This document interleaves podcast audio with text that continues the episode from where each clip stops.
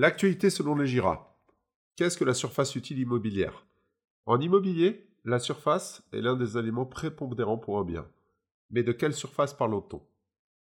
Autant la surface habitable déterminée avec les règles de la loi Carrez sert à déterminer la valeur vénale d'un bien, pour ce qui est de la valeur locative, cela dépend de la typologie du bien et surtout de l'utilisation éventuelle d'un dispositif fiscal ou non.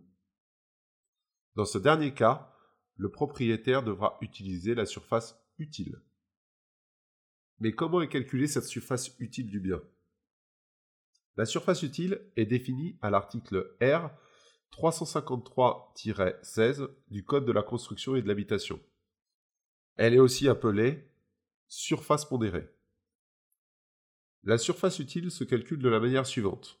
Elle est égale à la surface habitable du bien auquel il faut ajouter la moitié de la surface des annexes avec un maximum de 9 mètres carrés. Mais quelles sont les annexes d'un bien qui rentrent en compte dans la méthode de calcul?